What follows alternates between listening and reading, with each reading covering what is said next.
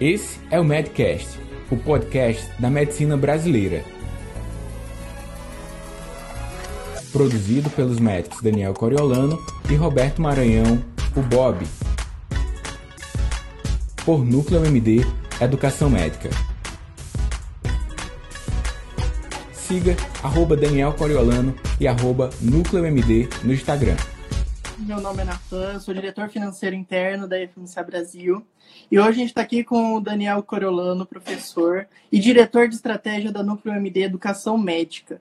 Professor, o senhor quer se apresentar? Antes de tudo, também, boa noite a todos que estão aqui na área. Bom conversar com você, Natan, da IFMSA. Então, eu sou Daniel Coriolano, eu sou médico de família e comunidade. Eu fiz mestrado em saúde da família, MBA em gestão e empreendedorismo. E, para além disso, atuação na educação médica nos últimos anos, tanto em iniciativas individuais quanto no âmbito universitário, acadêmico, da graduação, da pós-graduação. E venho traçando a minha carreira nesse sentido da assistência, da gestão em vários âmbitos, está me dando várias oportunidades de vida, que eu estou aqui hoje para compartilhar um pouco. O senhor quer explicar um pouquinho o que é a Núcleo? Sim, a Núcleo MD é uma organização que existe desde a época que eu estava na residência médica. Na ocasião da residência, um grupo de internos rodava com uma certa frequência no serviço. Eu comecei a produzir conteúdos para eles, para os internos. Haja vista que o tempo do internato lá no meu serviço era breve e precisava de uma grande quantidade de conteúdos. E aí eu peguei o conteúdo online para agilizar os processos. Então, a turma que chegaria a uma semana já recebe o material, já poderia ver como, é, como era a rotina do serviço. E aí eu vi uma oportunidade na ocasião de abrir um CNPJ, transformar aquilo numa empresa. E a produção desses conteúdos é, vendidos patrocinam a grande parte dos conteúdos gratuitos. Então, para que a empresa funcione, tem impostos, tem tudo. A gente tem uma parte dos produtos e nós chamamos de uma órbita núcleo MD. Nessa órbita gira em torno produtos como o Profissão Médica, que é um produto de assinatura, e outros como é, o Medcast, que é o podcast mais acessado da medicina brasileira, o blog Educação Médica, os conteúdos das nossas redes sociais. Então tudo é patrocinado por um dos, dos nossos produtos e a, e a Núcleo MD existe para melhorar o ecossistema de educação médica brasileira. Como que foi para ter esse insight dentro, para tentar transformar uma área da medicina, um tipo de educação, para um negócio? Empreender é justamente isso. Acabei de gravar um vídeo para fazer uma chamada para cá, né? É transformar uma ideia em um objetivo e no resultado que aquele objetivo da ideia ali coloca, né? Se a gente a gente pode fazer isso de várias maneiras. Eu poderia não ter aberto a empresa e, e continuava sendo uma atitude empreendedora, mas eu decidi abrir a empresa porque na, no nosso sistema, a organização social, ter uma empresa possibilita ganhos financeiros e esses ganhos patrocinam o avanço do alcance dos conteúdos. Como então? Eu quero que o conteúdo de educação médica que a gente produz, que é de grande qualidade, segundo a minha avaliação, e a gente busca sempre essa entrega, abrir a empresa foi uma oportunidade de rentabilizar de alguma forma para aumentar a entrega. Haja vista a grande quantidade de recurso que é demandada para anúncios, por exemplo, para que o nosso conteúdo chegue o mais longe possível, é preciso que a gente anuncie, é preciso que a gente patrocine eventos, promova eventos, e aí abrir a empresa é o subsídio burocrático, jurídico e legal para que as ideias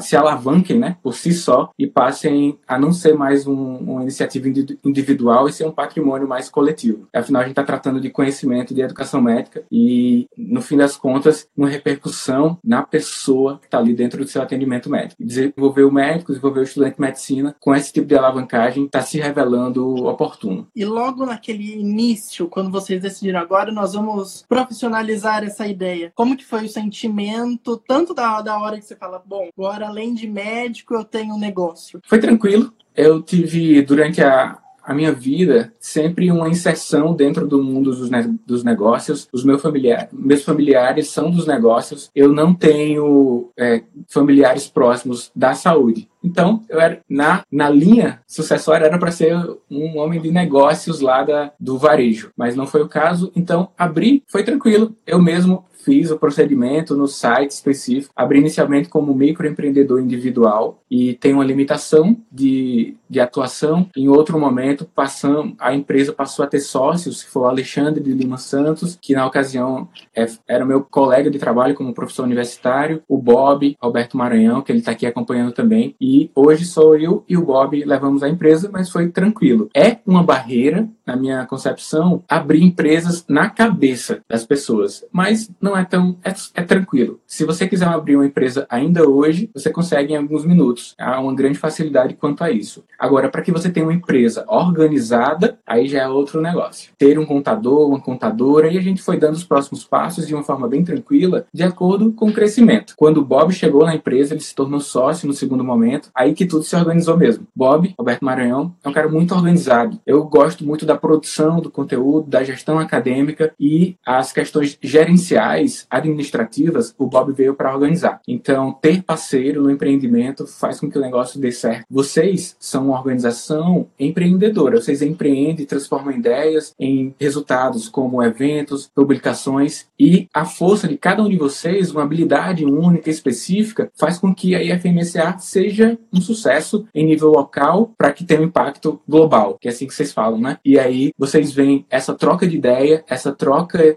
as divergências que, a, que acontecem nas reuniões e que geram melhores resultados quando é iniciativa individual. Então, eu considero que a Núcleo tem avançado bastante por ter pessoas com ideias diferentes e habilidades específicas juntas. Além do Bob como sócio, eu e ele, ainda outros colegas médicos que participam das nossas iniciativas. Como um, um destaque aí foi o curso Combatendo a Covid-19, encabeçado pela Associação Médica Cearense, o Núcleo NC Saúde aqui, e coordenada pelo Bruno Cavalcante, um médico, que a gente fez essa entrega de um curso completo, gratuito, e o mais abrangente, até onde a gente viu, sobre o tema, e que foi uma oportunidade de revelar o impacto que a Núcleo pode exercer aí. Então, é a soma de divergências e, e, convergências que faz com que a gente cresça na empresa também. Você falando dessas convergências e divergências, quais são as primeiras dificuldades que você, que você sentiu quando transformou, profissionalizou o negócio? O que eu escrevi no papel, de uma forma muito superficial, não sobreviveu ao campo de atuação de fato. Eu imaginava ter um determinado alcance, não tive. Eu imaginava o nome da empresa, eu pensava que era profissão médica, porque era, mas na verdade era o nosso primeiro infoproduto, o produto de assinatura. E, e aí a gente foi fazendo as adaptações, então é como se eu tivesse colocado aos poucos e ajustado o grau dos meus óculos, porque eu fui vendo coisas que eu nem imaginava e me aprimorando, eu e os demais, né, participantes, aprimorando a empresa, a organização, a fim de que pudesse ter um melhor estabelecimento no mercado. A dificuldade, portanto, foi superar cada erro e cada dificuldade que a gente foi. Anúncios para ter o maior alcance, qualidade da produção dos vídeos, qualidade da produção do, do áudio. Não é simplesmente gravar em sua casa porque tem ruído. Não é simplesmente transformar a aula que eu dava na pós-graduação ou na graduação e gravar aquilo. O ensino online é totalmente diferente. Você tem que buscar um engajamento, tratar de forma individual, porque é uma pessoa que está aí na sua frente. Então, diferente de eu dizer, vocês que estão aqui em uma aula presencial, eu poderia dizer no meio online, você que está me acompanhando aqui. Então, coisas sutis que eu aprendi com os livros, com os treinamentos, a gente foi fazendo essa adaptação para conversar com o aluno online e, e vai dando para a gente a expertise e o aprimoramento. E eu acho que uma premissa básica, Natan, de tudo, do empreender, do empreender dentro de uma liga acadêmica, do centro acadêmico, da IFMSA, é encarar o erro como uma oportunidade de melhorar. Em outro momento, poderia encarar o erro como algo que revela uma fragilidade e isso transformar você em uma pessoa pior, mais fraca, ou então desistiu. Aliás, a persistência é uma característica a ser desenvolvida. Então, o erro como uma oportunidade de melhorar é algo importante. Puxando ganho gancho dessa questão de erro ainda. O pessoal tem muito, muito medo de se aventurar dentro do empreendedorismo, de largar a zona de conforto, de investir dentro do próprio negócio. Qual que, além da tua motivação para sair da sua zona de conforto, teve algum tipo de estudo, alguma preparação que você fez para se engajar nesse novo, novo eixo, nova, nova trajeto? Muito bom, Natan. Boa pergunta, porque talvez em um olhar mais desprovido de crítica, empreender tá na, é mais cute do que do que uma área de, das ciências do conhecimento, né? Existe uma ciência em volta do empreendedorismo, sendo que no início eu tinha isso de uma forma muito frágil, muito superficial na minha cabeça. Até que um dia eu fiz, estava fazendo algum curso de formação, comunicação, e, e tinha um gestor lá, a gente conversando sobre os nossos projetos, e ele, ele gerou um insight, ele falou que hoje em dia o empreender sai mais daquele oba-oba, do cara que teve a ideia genial para algo estruturado, você vai de passo a passo. Então, sim, eu busquei um conhecimento estruturado para que a empresa melhorasse. Eu fiz o MBA em gestão, empreendedorismo e marketing e tive a oportunidade de absorver com os professores a aula inaugural do, do MBA foi com Steve Wozniak, o cofundador desse aparelho que está aqui na minha frente, do,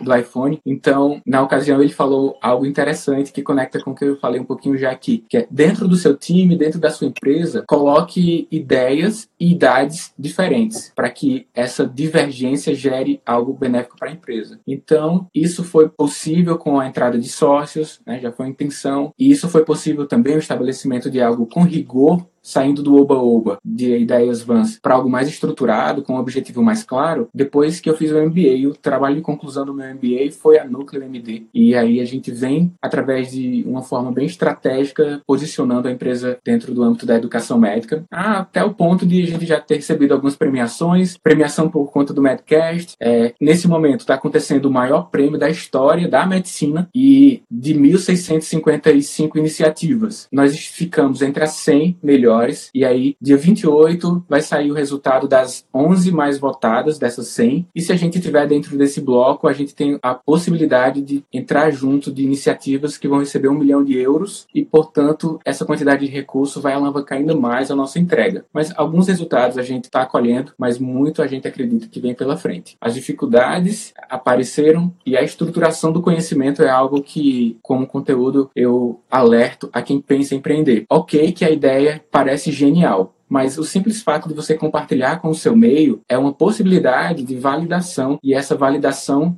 volta como estruturação no papel. E aí, a cada vez mais, ela vai chegar um momento que vai precisar ir para o campo e, mais uma vez, ser repensada e ajustada. Não, não, a sua ideia não é a grande ideia do mundo, é até uma atitude humilde, cognitivamente falando, já iniciar um empreendimento assim. A sua ideia é boa, ok, bora para frente, mas não é a ideia que vai mudar o mundo, porque outras pessoas ainda não entraram. Que essa ideia de colaboração, muito bem falada atualmente, tem surtido bons efeitos para várias empresas e não será diferente para uma eventual empresa que alguém aqui quer abrir. E também, Natan, tem um empreendedorismo para além de você ir lá e abrir a empresa, né? Vocês, como eu citei, atuam de forma empreendedora. Se alguém compra uma franquia, por exemplo, não é a pessoa não abriu a empresa, mas ela vai ser empreendedora. Mas se você não tiver, você acha que não reúne algumas características para abrir a sua própria empresa, dentro de outra empresa tem o, o empreendedorismo corporativo. É uma, você vê claramente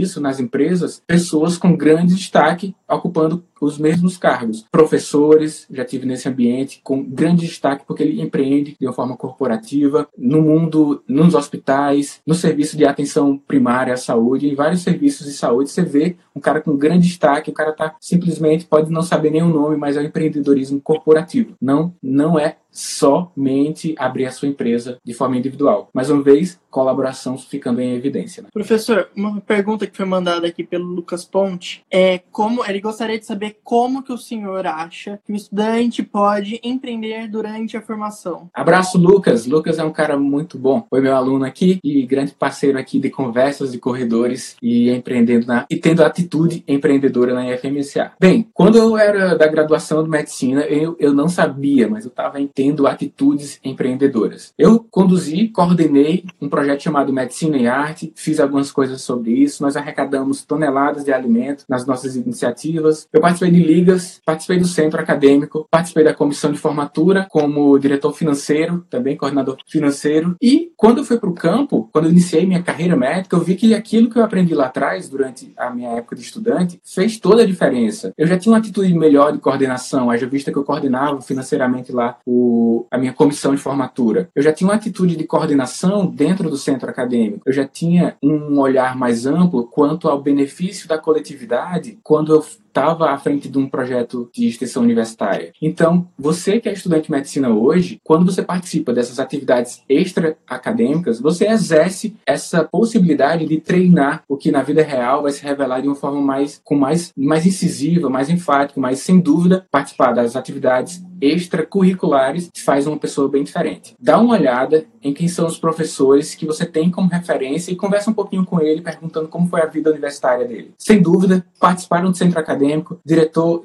é, de diretórios acadêmicos, é, extensão universitária, empresa júnior, né? Muitas universidades têm isso. Então, participar do que, além do que te pede, né, que é o currículo básico, é algo que vai deixar marca para a vida toda. Muito obrigado por responder. Uh, uma outra questão, ainda voltando mais para aquela questão da ideia inicial, da motivação, eu queria entender como que vocês bolaram o plano de negócios de vocês durante a profissionalização. Quando nós iniciamos a, a Núcleo de uma forma mais estruturada, iniciou com ideias, algumas coisas já foram para o ar, mas depois que ela se tornou CNPJ, nós começamos a ter uma estruturação maior ao contratar consultorias, empresas, e aí a gente fez um bom primeiro passo que vai servir para muitas pessoas aqui. Entra no site do Sebrae, que lá tem muito conteúdo. E lá tem uma ferramenta de nove itens que chama Canvas. Sabe um quadro quando você vai começar a pintar? Branco um Canva, e aí você começa a pincelar e vai sair a boa imagem ou não, dependendo da sua habilidade artística. Lá tem um Canva de negócio, existe um Canva de negócios. Você preenche lá colocando quem é o seu público-alvo, qual é o seu diferencial de mercado, quais os seus produtos, quais os seus canais. E aí, com um preenchimento simples de uma folha, é uma folha de papel com nove campos, é, você tem a ideia muito clara do seu negócio. Então, não foi um plano de negócio. Aliás, muitos empreendedores falam que o plano de negócio não é uma coisa nem muito legal de fazer porque o plano de negócio é muito amplo e isso faz com que